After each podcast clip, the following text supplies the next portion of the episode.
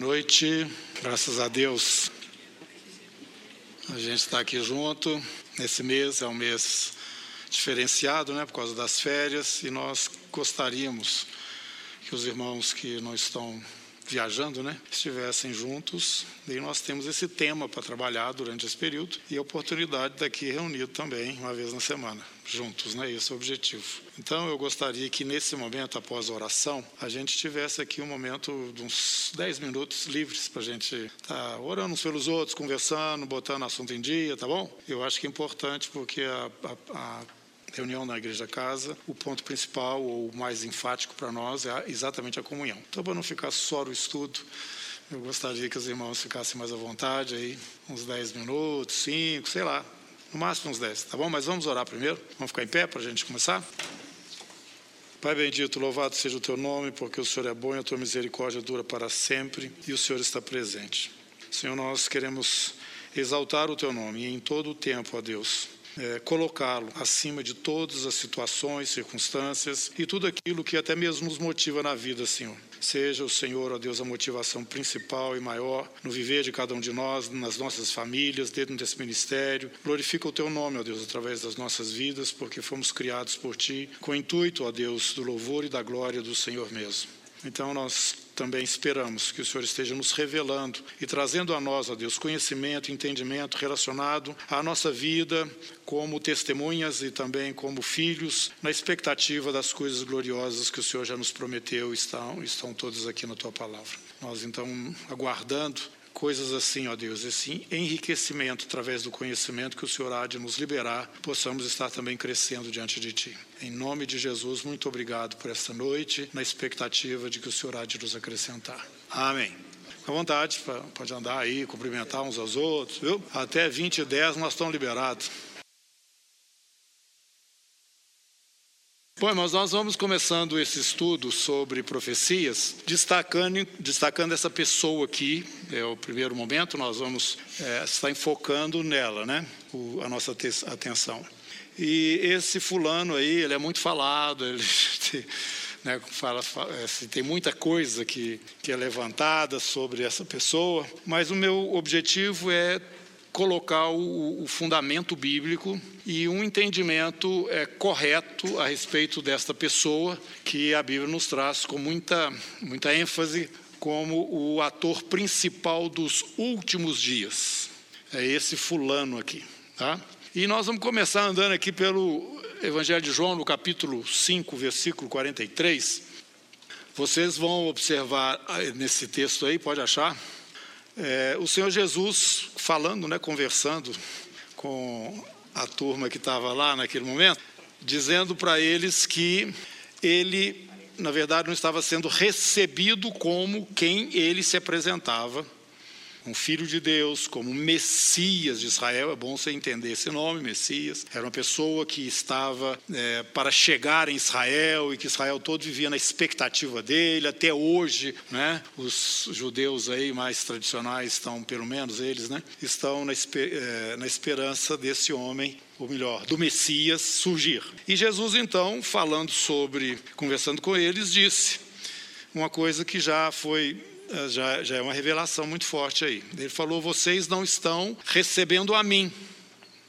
Ah, o Pai que me enviou, mas vocês não estão me reconhecendo e nem me recebendo. Mas virá um outro que vocês vão receber.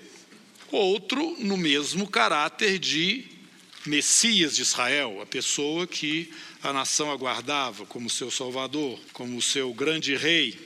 E é, nesse versículo, Jesus já abre esse aspecto do, do reino, né, que Israel aguardava, mas que naquele momento não estava é, sendo reconhecido nele, em Jesus, esse Messias, e ao mesmo tempo Jesus fala que viria um outro e eles estariam recebendo.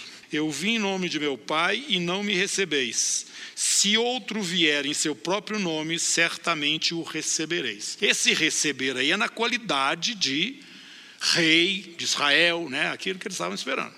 E, então Jesus já deixa aí claro que ele será recebido por Israel. Claro que debaixo de um engano. Nós vamos ver isso aí um pouco mais na frente. Mas o, o próprios, os próprios judeus ou israelitas verão nele é, essa resposta é, em relação à profecia, que nós ainda vamos caminhar nela, quando estivermos falando aqui a respeito do reino. Mas um outro verso que nós precisamos observar é este Mateus, capítulo 24, versículo 15. Nesse momento, Jesus faz referência a essa mesma pessoa, mas a gente entende isso pelo contexto. Ele está falando a respeito da mesma pessoa, contexto bíblico, e nós vamos ver isso. Versículo 15 do capítulo 24, Mateus. Quando, pois, virdes o abominável da desolação de que falou o profeta Daniel no lugar santo, quem lê entenda. Jesus estava falando a respeito dos dias da grande tribulação que viria, ou que virá, né? É, e trazendo esse, essa referência aqui. Quando vocês virem o abominável da desolação no lugar santo, quem lhe entenda, como disse o profeta Daniel, e daqui um pouquinho nós vamos lá para ele como disse o profeta Daniel, esse abominável da desolação no lugar santo. Então, os que estiverem na Judéia fujam para os montes, quem estiver sobreirado, não desça tirar de casa alguma coisa, e quem estiver no campo, não volte atrás para buscar sua capa, porque vai ser uma correria. É isso aí que vai acontecer quando o anticristo surgir em poder. Nós vamos ver que ele tem três fases esse, no cenário mundial. Em primeiro lugar, ele vai, vai aparecer, né? e depois ele vai já tomar é, autoridade, ele será colocado em uma posição de autoridade sobre os demais líderes. E ele, então, a partir dessa posição, vai, é, vai resolver, hoje nós já podemos falar assim, o problema do Oriente Médio. Eu já estou linkando a solução do problema lá de Israel com os palestinos com uma aliança que a Bíblia fala clara que vai ser feita de sete anos. Tá? Isso aí é, eu tô, porque nós já estamos tão adiantados no tempo que eu não vejo outra coisa, outra possibilidade de um acordo de paz, alguma coisa que seja tão significativa, senão é, uma pessoa que consiga hoje fazer que o pessoal ficar junto, né? junto assim, sem brigar com o outro. Esse acordo vai ser de sete anos. Como eu estou dizendo, provavelmente vai ser com relação à questão palestina. E o que que é, esse homem vai fazer? Como eu disse, no primeiro estágio ele aparece no cenário mundial e é projetado acima das outras lideranças. Depois ele nesse acordo que ele faz a partir dessa posição de sete anos, ele tem três anos e meio é, é, já forte, pesado no sentido de, de se colocar é, é, é, numa condição de, de líder mundial né, consolidada, e nos últimos três anos e meio ele já estará, biblicamente falando, sendo o próprio Satanás, ou melhor, o Satanás encarnado na pessoa dele. E então mais três anos e meio ocorrem, e esses últimos três anos e meio é que a Bíblia chama da tal da grande tribulação, que é uma discussão muito grande entre vários irmãos que estudam aí as profecias. Então estou só adiantando as coisas para vocês é, terem ideia de que esse personagem ele é o principal personagem nesta, nesse momento final né, que precede o retorno do Senhor Jesus. Agora, você, vai você já deve ter observado que aqui nós vimos essa expressão, abominável da desolação, no lugar santo. Como disse o profeta Daniel. Então, nós vamos lá ver no profeta Daniel, capítulo 9, verso 27. Quem achar aí pode ler em voz alta.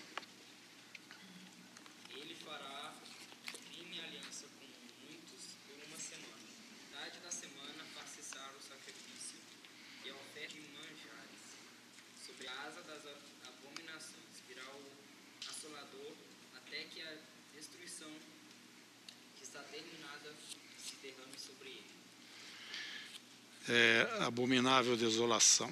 Aqui a expressão. Tem outra tradução aí? Alguém pegou na outra tradução? Não? 927. É revista atualizada que leu.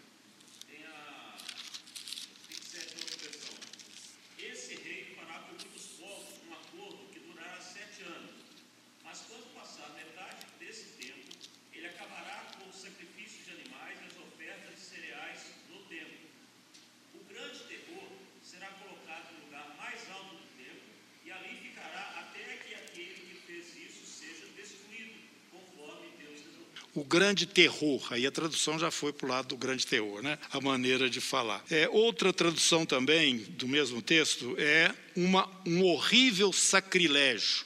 Na Bíblia de Estudo tem lá escrito isso lá embaixo. É, alguma coisa que é muito abominável, o próprio nome, abominação, né? Alguma coisa assim muito terrível que estaria acontecendo. E a, a, a, informação que nós temos aí de Daniel é que ele iria interromper o sacrifício contínuo. Daí vem essa, essa, esse entendimento de que o terceiro templo precisa estar erguido. Realmente. Ele está conectado com o momento que esse homem vai aparecer, o terceiro templo. Não quer dizer que eles vão, é, vão, vão aparecer juntos, mas tem um pedaço da história do, desse anticristo que está vinculada com o templo. É ali no templo que se fazem os sacrifícios e as ofertas contínuas. Tem uma oferta que é feita de manhã e à tarde, todo dia, no santuário, lá no, no templo. Como ele não existe, não tem isso, né? Mas se ele voltar, o templo voltar, os sacrifícios vão voltar a acontecer normalmente, como se fazia lá antigamente. Isso já é alguma coisa que está em andamento viu? Tipo, os sacerdotes já estão sendo formados, inclusive uma vaca que era necessária, aquela vaca vermelha, eles já conseguiram, geneticamente conseguiram essa vaca vermelha, que faz parte lá é, de um ritual que no Antigo Testamento era, era, era necessário, essa vaca vermelha. E é, já está a coisa pronta, só não está acontecendo ainda. Pronto é que eu estou falando, você já tem os sacerdotes para fazerem isso, já existem os. É. Oi? Os utensílios. O prédio não, não tem o prédio por enquanto, né? Mas as peças do prédio já tem, é só chegar e... Bom, dizem que tem, mas onde é que está? Não sei ainda, né? Mas de qualquer forma, hoje é uma coisa muito simples, pré-moldado, pré construir é problema. Só botar uma chinesada lá que em uma semana eles constroem. Impressora 3D já. Oi? Israel já constrói com impressora 3D. É, pois é. Vai que constrói com a impressora 3D, né? Então, é, eu só quero que vocês entendam que esse homem está conectado com esse lugar, o lugar onde se fazem os sacrifícios. E aqui em Daniel está falando que ele vai interromper isto. É exatamente na metade desses sete anos que significa esse acordo ou essa aliança. Tá? No meio, ele vai quebrar e vai interromper e vai alterar tudo tá? Não vai ser mais como até aquele momento estava sendo as atividades ali no templo. Então, aí no, no, no Daniel, você ainda vai achar para mim, no capítulo 11, versículo 31.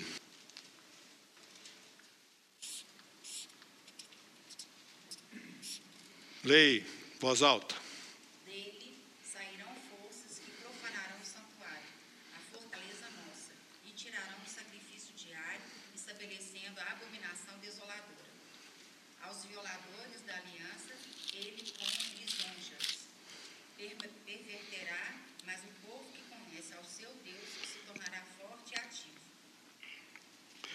Não, só até o 30, só o 31.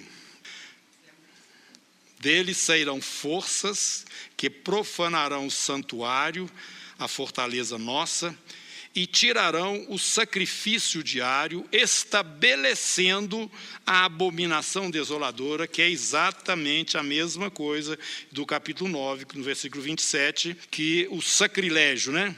Um horrível sacrilégio estaria ocorrendo é, lá dentro do templo, nesse lugar. Seria a, a ele querer ser adorado lá? Sim, mas nós vamos chegar lá, né? Nós vamos chegar lá. É, ele então vai ter essa, essa iniciativa, essa ação em relação a, o, ao culto judaico, né? E eu quero ainda que vocês continuem no capítulo 11, eu vou ler aqui dos versículos 36 em diante agora. Este rei fará segundo a sua vontade, e se levantará e se engrandecerá sobre todo Deus. Contra o Deus dos deuses falará coisas incríveis. E ele vai ser próspero até que se cumpra a indignação, porque aquilo que está determinado será feito.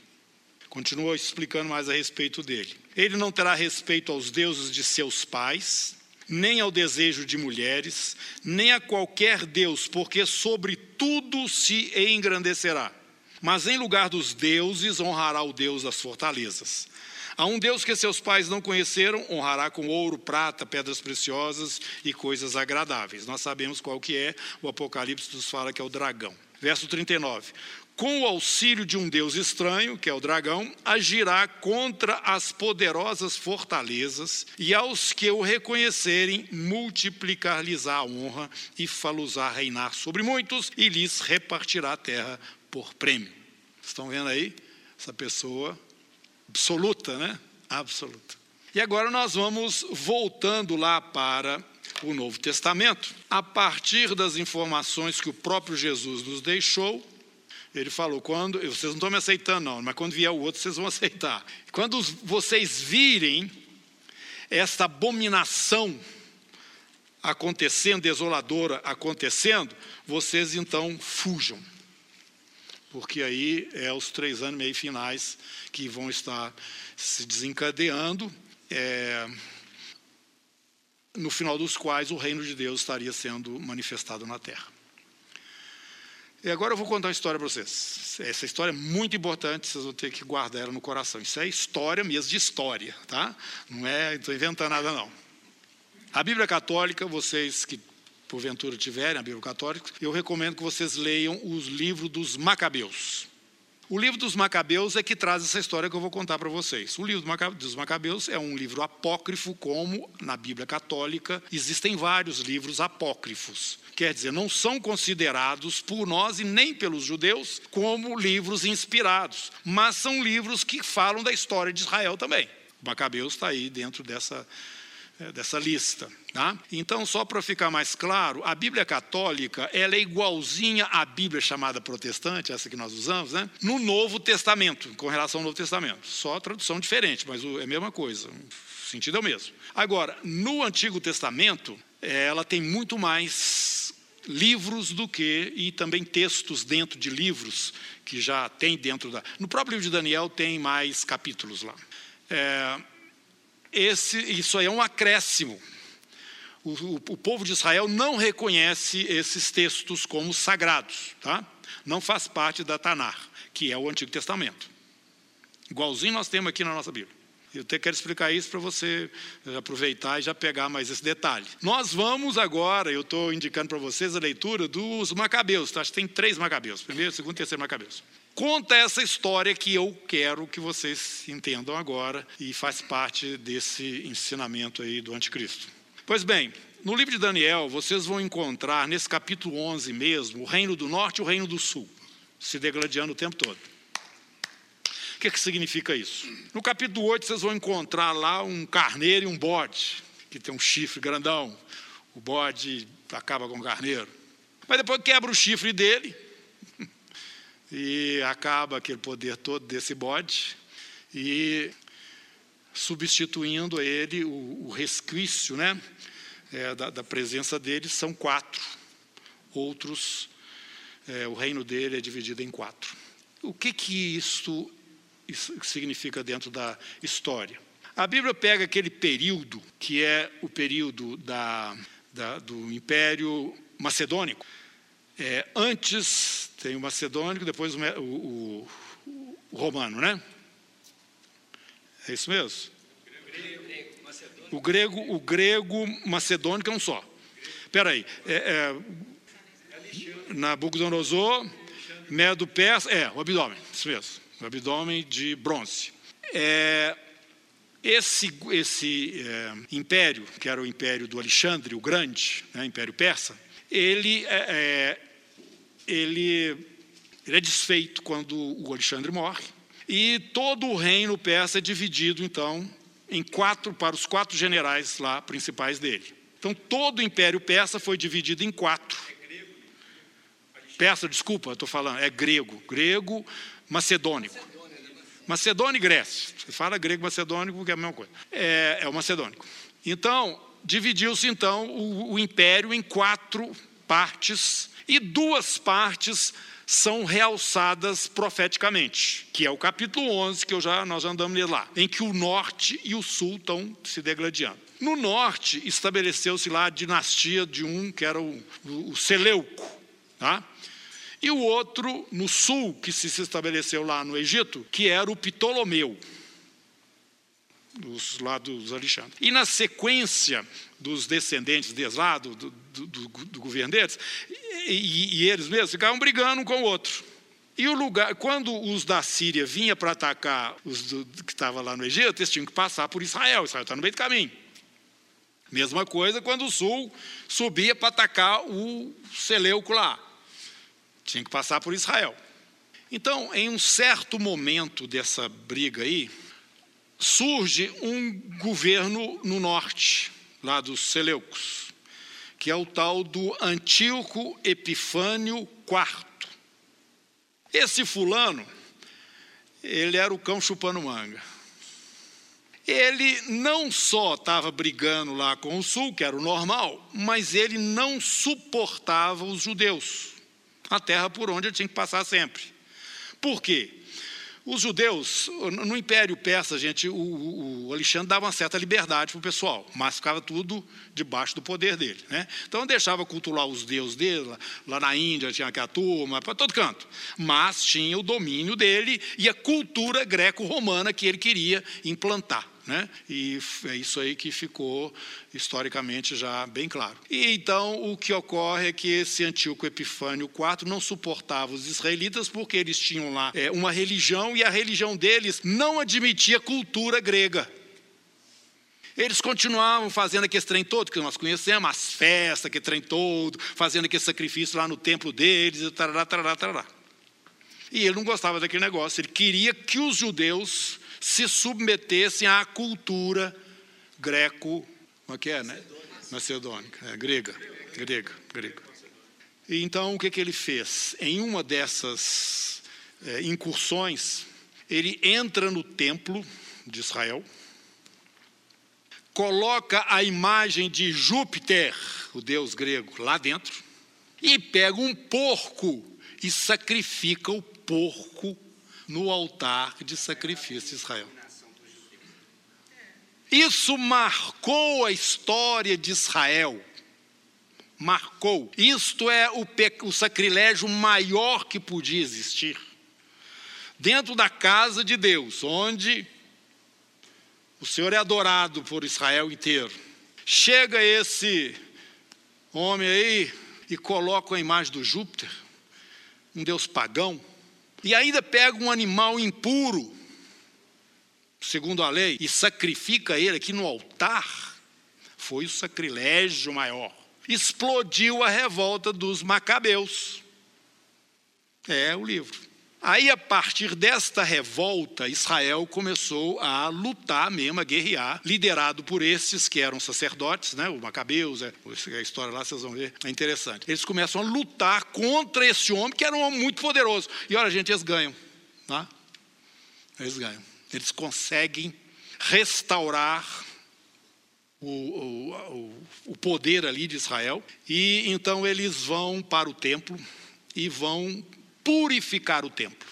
O que, que acontece ali nessa purificação? Tem que fazer o rito todo que a lei exigia para que o templo fosse purificado. E lá no templo, quando chega na questão da menorá, a, a menorá tinha que estar acesa, para que eles, inclusive, pudessem continuar limpando e purificando o local. E isto é, não era possível porque o óleo que tinha para colocar na menorá era um óleo especial e não tinha o óleo suficiente para ficar iluminando lá o tempo todo que eles precisavam de fazer a limpeza no templo. Vocês já viram a menorá tem quantas tochinhas?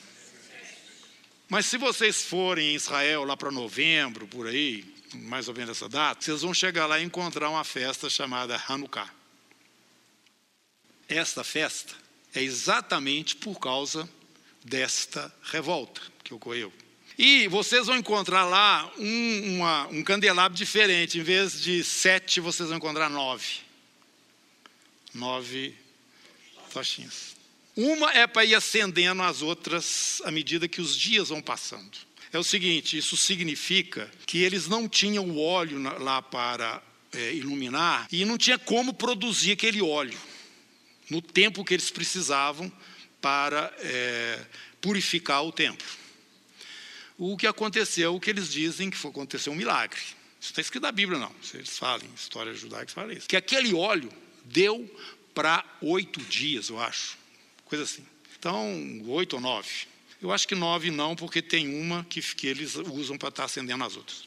Então você vai chegar lá nessa data, você vai ver para todo lado o candelabro lá de, de nove. E é bom quando você vai comprar alguma coisa lá em Israel, tipo, o pessoal gosta de trazer menorá, prestar atenção, viu? Porque senão você traz de nove pensando que é a menorá, e não é. Menorá são sete. Então, isso está na história. Aquele momento que Jesus está numa festa, tá? Lá em João, fala, quando ele fala, aqui de mim fluirão rios de água viva. Não, peraí. É, o, sobre o Espírito, ele fala lá. Era uma festa de Hanukkah. Se não me engano, era essa mesma festa que estava acontecendo. Não era uma festa judaica normal que a lei tinha prescrito. É isso que eu quero falar para vocês, tá? E provavelmente ele estava no momento em que Israel estava celebrando esta festa referente a este momento da história de Israel, quando eles viram que ocorreu um milagre. O óleo deu para todos os dias que foram necessários para a purificação do templo. Bom, esta história que eu estou contando para vocês era alguma coisa totalmente conhecida em Israel, ao ponto de ter uma festa que marcava esse momento e que continua até hoje. Tá? Isso, por que, que eu estou ins- insistindo nisso? Porque nós não temos esta referência, lendo aqui a Bíblia, da forma como ela está, e entendendo o que, que os judeus, quando Jesus falou para eles, estavam entendendo. A gente vai, opa, abominável desolação, isso é coisa esquisita, o que, que é isso? Mas eles não achavam esquisito, eles sabiam exatamente o que Jesus estava se referindo, principalmente porque Jesus falou como Daniel relatou, como Daniel falou. Porque foi o próprio Daniel que profetizou este evento lá no templo. Então, tem uma história, tem um, um momento da história de Israel em que ocorreu este fato terrível. E como eu falei para vocês, foi esse Antíoco Epifânio IV. Este homem, ele é o protótipo deste que nós vamos falar aqui agora. Da mesma forma que aconteceu lá no passado, vai acontecer no futuro. É o que Jesus está falando. Quando vocês virem o abominável da desolação, diz- lá na frente, tá? No futuro. Quando disse o profeta Daniel, vocês então já podem fugir mesmo, porque aí não vai ter jeito mais vai ser um momento de tribulação como nunca houve sobre a face da terra. Porque nesse momento esta pessoa já está incorporada pelo dragão. É o que o livro do Apocalipse nos informa. Amém? Lá para Daniel ainda, capítulo 12, versículo 11, nós vamos dar mais uma carimbada nisso aí. Bem, eu acho que é, acho que a festa de tabernáculo, não? Oi? Festa de tabernáculo, Do, do, de João? João 7. Eu acho que não é não. Mas vê aí, vê aí para mim. Confere aí, porque deve ter alguma informação no, na Bíblia de Estudo. No texto de João não fala exata a, a- a festa que é, não, mas assim, literalmente, pelo menos.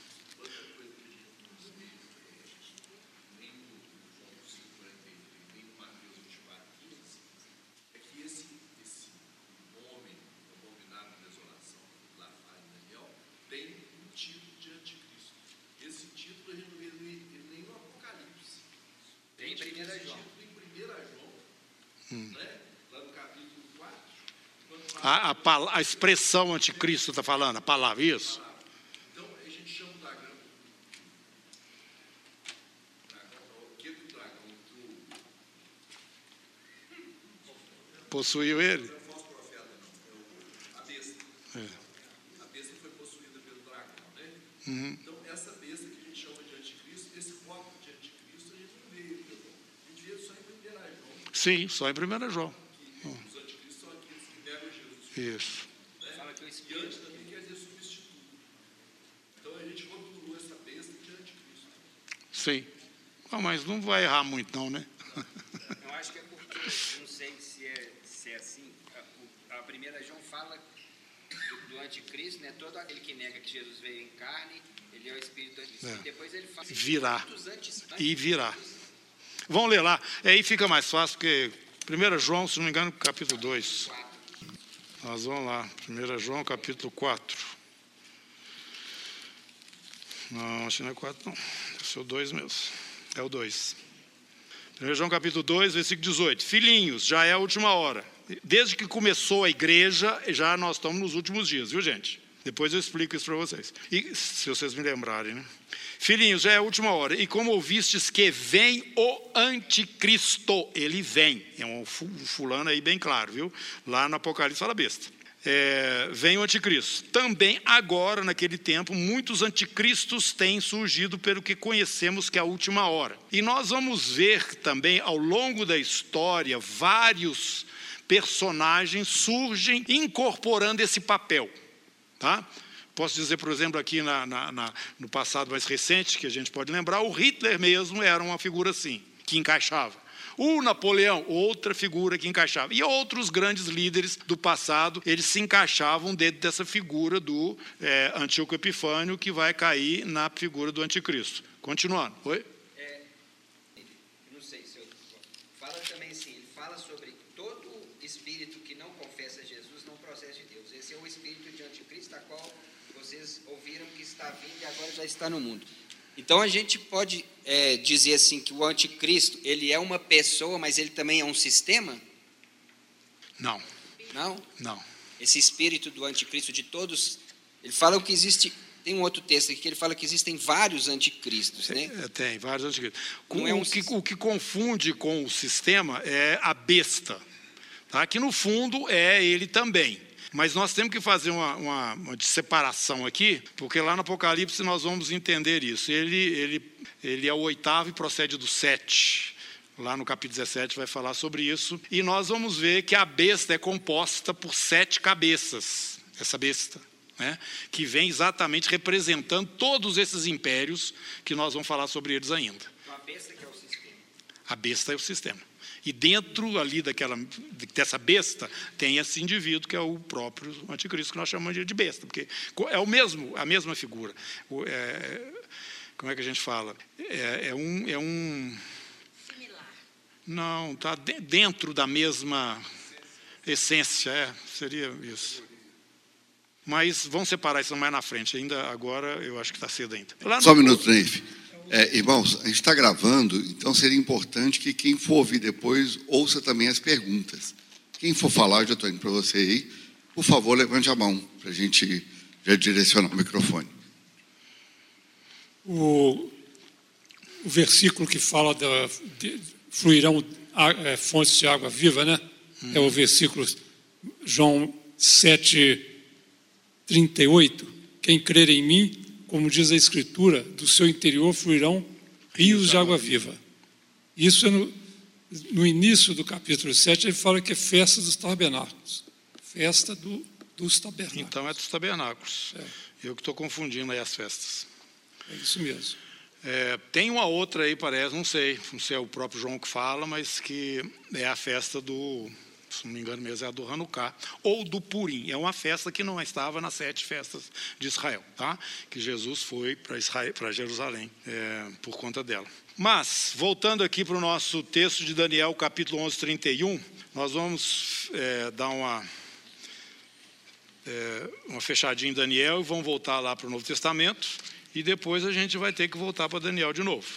No capítulo 12, versículo 11, que é o último capítulo de Daniel, depois do tempo em que o sacrifício diário for tirado. Estão lembrados? Aqui eu quero fazer uma observação. O, a abominável desolação é o sacrilégio, não é a figura do anticristo ou do antíoco em si. Tá? Esta figura do Antíoco, que fez lá em Jerusalém, né, naquela época, e do anticristo que vai fazer no futuro, eles vão fazer a mesma coisa eles, que, o, que o Antíoco Epifânio fez, o anticristo também vai fazer. Ele vai colocar alguma coisa que é uma abominação lá dentro do templo.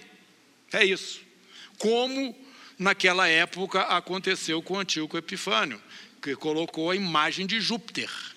Ele vai criar um caos terrível e é, simultaneamente interrompendo tudo que está fazendo ali, o sacrifício diário também. Ele vai entrar no templo e vai falar: pronto, acabou, tá? E vai colocar lá dentro uma imagem, só que é a imagem dele mesmo. Nós já estamos vendo aqui, de acordo com o capítulo 12, versículo 11, quando isso vai acontecer, é, depois do tempo em que o sacrifício diário for tirado e posta a abominação desoladora, que o Apocalipse vai nos mostrar que é uma imagem também, só que é a imagem do próprio anticristo, haverá ainda 1290 dias. Esse tempo aí é o tempo, vai, depois aumenta um pouquinho, né? Depois passa para 1335 dias. Isto, são, isso é o tempo para que o governo do Senhor Jesus, então, tenha o seu início aqui na terra. Mas vamos agora para o Novo Testamento, lá em Tessalonicenses. Segunda Tessalonicenses, capítulo 2. Esse texto aí traz uma revelação, ele fecha isso tudo que nós estamos falando e nos acrescenta mais informações ainda. Vocês se lembram que todo esse acontecimento, tendo esse personagem, acontece dentro de um lugar, como Jesus falou, o lugar santo, e nós sabemos que o lugar santo é o lugar onde ele era adorado, né? que é o templo. Capítulo 2 do livro de 2 Tessalonicenses. Irmãos, no que diz respeito à vinda do nosso Senhor Jesus Cristo e à nossa reunião com Ele, nós vos exortamos a que não vos demovais da vossa mente com facilidade, nem vos perturbeis, quer por espírito, quer por palavra, quer por epístola, como se procedesse de nós, supondo tenha chegado o dia do Senhor, da vinda de Jesus, a nossa reunião com Ele. Aí, quando fala reunião com Ele, é arrebatamento. A vinda de Jesus é esse momento final em que Ele conclui pisando aqui na terra, tá? E começando o seu governo, que é o reino milenar. Versículo 3: Ninguém de nenhum modo vos engane, porque isto não acontecerá. Presta atenção. Vamos prestar atenção no que ele está falando. A nossa reunião com Jesus não vai acontecer. Não se perturbe, pode ser sair um punhado de conversa aí, fake news para baixo para cima, né? Agora é fake news. Até achando que fomos nós mesmos que falamos, nada disto. Esse texto ele é muito importante para nós. Irmãos. Ele está confirmando a vinda desse personagem, mas ele está falando o seguinte, ou melhor, é, já estou acelerando aqui o processo. Ele está nos falando o seguinte: a nossa reunião, o nosso o arrebatamento, na hora que nós nos reunir com Jesus, isso não vai acontecer sem que primeiro venha a apostasia e seja manifestado o homem da iniquidade. Então presta atenção, outro vou dizer. Ah, Jesus é, pode arrebatar a igreja a qualquer momento. Eu não concordo com isso não. Se você prestar atenção nesse texto, está falando que ninguém vos engane, nem fique falando, está chegando, já foi, vai acontecer. Nada disso. Tem dois eventos claros que são sinais necessários, então, para que ocorra a nossa reunião com Cristo. A vinda do Senhor não vai acontecer, a nossa reunião com Ele e a vinda dele, porque esses dois, esses dois tópicos são as referências que ele está dando. A grande apostasia, que é o desvio da verdade, tá? E o anticristo, o homem da iniquidade. Eu, eu vou pular a apostasia, tá? Para apostasia. Porque apostasia a gente pode discutir, é, ah, é assim, assado, já chegou, não chegou. Agora, o homem da iniquidade, não. Esse não tem jeito da gente errar, não. Tá certo? Não tem jeito. Nós, segundo a Bíblia, vamos ver esse fulano. Agora presta atenção outra vez. Isso não quer dizer que a igreja estará aqui durante esses sete anos em que ele estará se projetando na posição máxima e, a partir dessa posição máxima, desencadear a perseguição chamada Grande Tribulação. Não. Nós vamos lá para o livro de Daniel e vamos ver que o surgimento dele é progressivo. A gente, quando pensa em anticristo, pensa que ele aparece assim do nada, pá! Lá no templo, ah, cheguei. Não. Ele é um líder mundial vai ser um líder mundial. E nós vamos ver o contexto. Então, nós, a igreja, de acordo com a profecia, vamos olhar e saber claramente, é esse Zé aí, ó, é esse aí. E pode começar a fazer sua mala, porque está próximo aí, Jesus vai te buscar. Se você faz parte da turma dele, vai te buscar. Sem voto impresso. É. é o que o Paulo está falando aqui. Então, isso é importante, já estou chamando esse, a, a, atenção para esse detalhe, mas o ponto que nós estamos caminhando nele é, é o que vem na sequência. É, vou terminar o versículo 3. Então, ninguém de nenhum modo vos engane, porque isso não acontecerá sem que primeiro venha a apostasia e seja revelado o homem da iniquidade, o filho da perdição, o qual se opõe e se levanta contra tudo que se chama Deus. Vocês lembram que nós vemos isso lá em Daniel capítulo 11? Ele se engrandecerá acima de todos. Vocês lembram capítulo 11, versículo 36, 37, 8? Como, e, e tudo, ele se levanta contra tudo que se chama Deus ou é objeto de culto, a ponto de assentar-se no santuário de Deus. Está claro que é o templo, ostentando-se como se fosse o próprio Deus.